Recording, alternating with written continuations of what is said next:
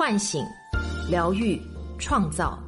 我是张德芬，欢迎来到张德芬空间，在这里，让我们一起遇见未知的自己。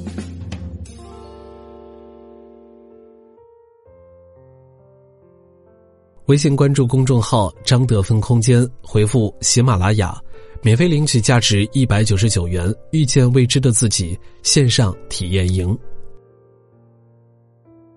嗨，你好，我是今天的心灵陪伴者杨锵锵，和你相遇在张德芬空间。今天和大家分享的主题是亲密关系中的光环效应，作者柯文。不久前，热播电视剧《新居》迎来了大结局。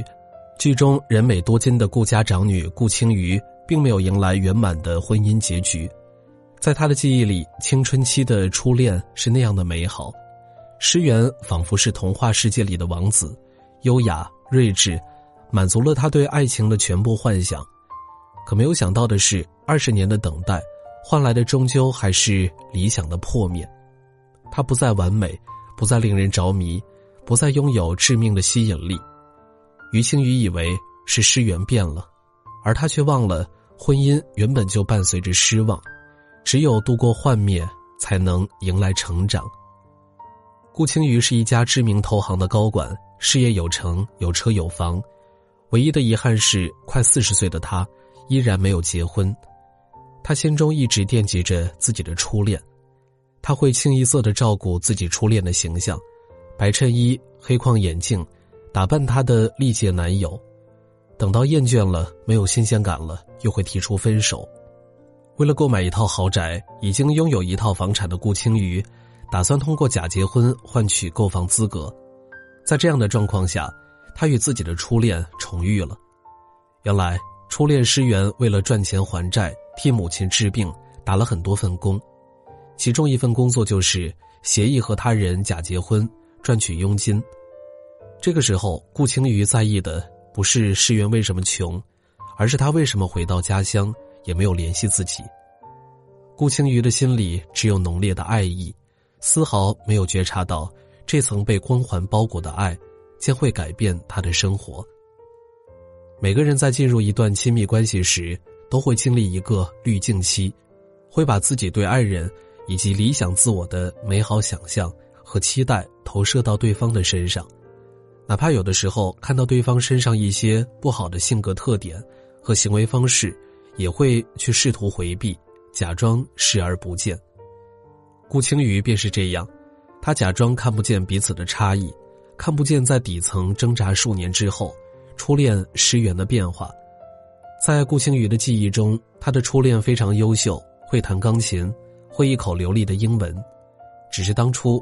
诗媛的母亲错把安眠药当做聪明药喂给他，导致他在考场上发挥失常，高考失利，从此走上了另一条人生路径。顾青玉觉得，如果给诗媛一个机会，他一定会成为人中龙凤，人间翘楚。这层光环效应的作用下，顾青宇选择与诗媛闪电结婚。可结婚以后，现实的问题扑面而来。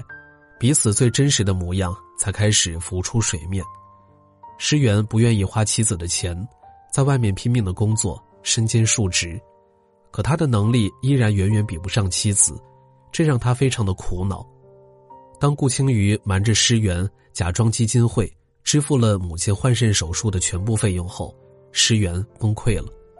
他觉得自己像个傻子，自尊心受到重创，或许是太想在关系里证明自己。当顾青瑜的对手公司提供给诗媛一份工作时，他接受了，还抢走了妻子的项目。后来顾青瑜丢了工作，并且误会是诗媛不择手段背叛了他。诗媛的自卑，顾青瑜的优越感，此时在关系里彻底暴露，两个人的矛盾激发到了顶点，最终以离婚收场。诗媛的背叛是一场误会，但误会的种子。从一开始就埋下了。当我们度过了亲密关系的滤镜期，幻想破灭，这时候人都会有一种被欺骗的感觉。顾青玉之所以笃定的认为是诗媛背叛了自己，同样与滤镜消失后带来的欺骗感有关。但是婚姻的本质，原本就是要从理想走向幻灭，戳破被光环效应笼罩的伴侣，学会处理因差异带来的冲突，才是婚姻中非常重要的课题。只有当一对夫妻能够深入认识到彼此的差异，做到真正的互相接纳和了解时，他们之间才能真正构建深度的亲密关系，共同成长。有句话说：“人生若只如初见，该多好。”这是因为许多伴侣在结婚以后，都会抱怨自己的爱人变了，怎么他和当初相遇的时候不一样了呢？但很多时候，其实并不是爱人变了，而是因为我们心中那个最初的美好，仅仅是自己的幻觉。婚姻中的琐碎，注定会消磨掉爱人头顶的光环，渐渐伴随着失望和幻灭。以及各种矛盾冲突，而这些冲突的根源就是彼此的差异。有句话是这么说的：“我们因不了解在一起，却因为了解而分开，很贴切又很伤感。”得分空间接待过许多进入幻灭期的夫妻，差异令他们之间冲突不断。有这样一对来访者，女方性格很柔弱，小鸟依人，喜欢依赖爱人。家中有什么电器坏掉了，电脑失灵了，水费忘交了，他一定会寻求爱人的帮助。结婚以前，爱人很喜欢他的这些举动，因为这恰好证明了自己的价值，让她觉得自己是一个有担当、有魄力的男人。可是结婚以后松懈下来，丈夫又觉得怎么事事都要我来操心，觉得很累。而男方一直非常努力的工作，一边追求主业的发展，一边还要开展副业。结婚以前，妻子很喜欢他的上进，觉得带给自己安全感，是家庭最重要的支柱；而结婚以后，丈夫的忙碌又变成了一种疏离，妻子总会觉得他不够关心自己，不像以前一样体贴。你看，最开始两个人的差异，恰好是相互吸引的关键，在滤镜的影响下，他们只看见这份差异带来的美好，忽视了矛盾。等到光环消失，这些差异。又成为了婚后的矛盾。其实，我们可以把差异理解为心理大师荣格所说的阴影人格。荣格认为，我们每个人都有一个外显的人格，而与这个人格对立的一面就是我们的阴影。外显的人格可以控制，而阴影的人格我们很难察觉。我们之所以会被阴影人格吸引，是因为他们透露着我们潜意识的不足。那位性格柔弱的女士，阴影人格就是独立与自主，这与她原生家庭的过度宠溺是有关系的。那位事事操心的丈夫，阴影人格就是信任与依赖，因为从小家境不好，他就一直有种危机感，缺乏对亲密爱人的内在沟通。这些差异是我们与爱人的不同，又是我们需要弥补的缺憾。等到这对夫妻将内心最真实。最脆弱的一面暴露出来，彼此又做了接纳，他们的亲密关系才真正跨越到一个新的阶段。与爱人之间的差异是宝贵的，我们的内在生命需要透过我们的另一半展现出来，从而促使我们发生改变，孕育出更加积极健康的人格。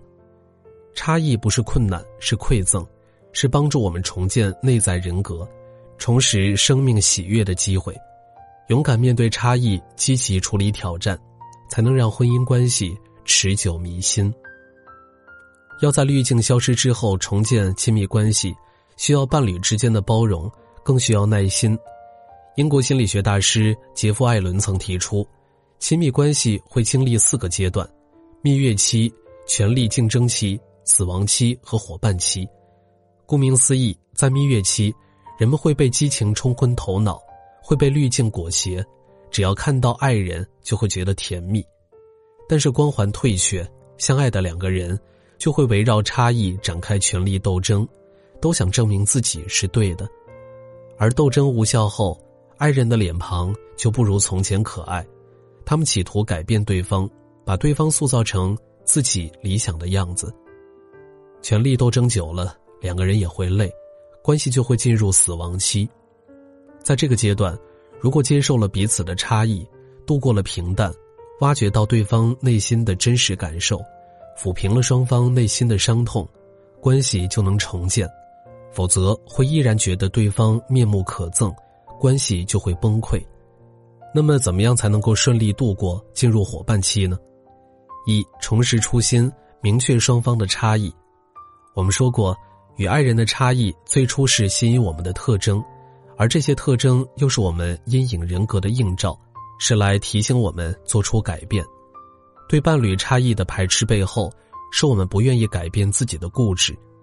我们要知道，对方的差异并不是要强迫我们改变，或者是对我们的威胁不支持，仅仅是因为我们彼此不一样而已。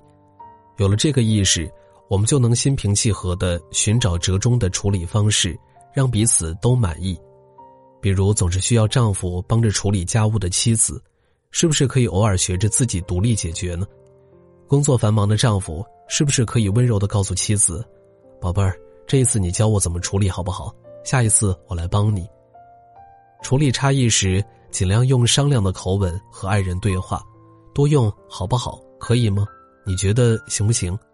不用放弃自己的观点，但也不要固执己见，双方配合，寻找一个两个人都能接受的办法来解决问题。二。接纳彼此，放弃应该思维。应该思维就是指那些我们都想要改变对方，希望对方按照自己的想法来行事的新想法。比如说，我们会认为你应该帮我处理一切，你应该更体贴，你应该更细心。这些假设和期待，其实都基于我们在光环效应中自己赋予爱人的想象，而这种想象就像一个牢笼。硬生生的把爱人困在了里面，困住了对方的可能性，放出来的全是缺点。这就是在向爱人表达，你并不是我理想中的伴侣。这种不认可就会成为双方矛盾的源头。我们只有放弃应该思维，才能够真正接近和了解伴侣，给彼此多一点空间，一些好的改变才会悄然生长。家庭治疗大师米纽庆说。一个理想的家庭，其实就是一个有修复能力的家庭，并没有一个家庭是没有冲突、没有问题的。只要这个家庭具备了修复冲突、解决问题的能力，那它就是一个足够好的家庭。愿我们都拥有修复关系的能力，在一次次重新爱上对方的喜悦中，找到真正的幸福。微信关注公众号“张德芬空间”，回复“喜马拉雅”，免费领取价值一百九十九元《遇见未知的自己》线上体验营。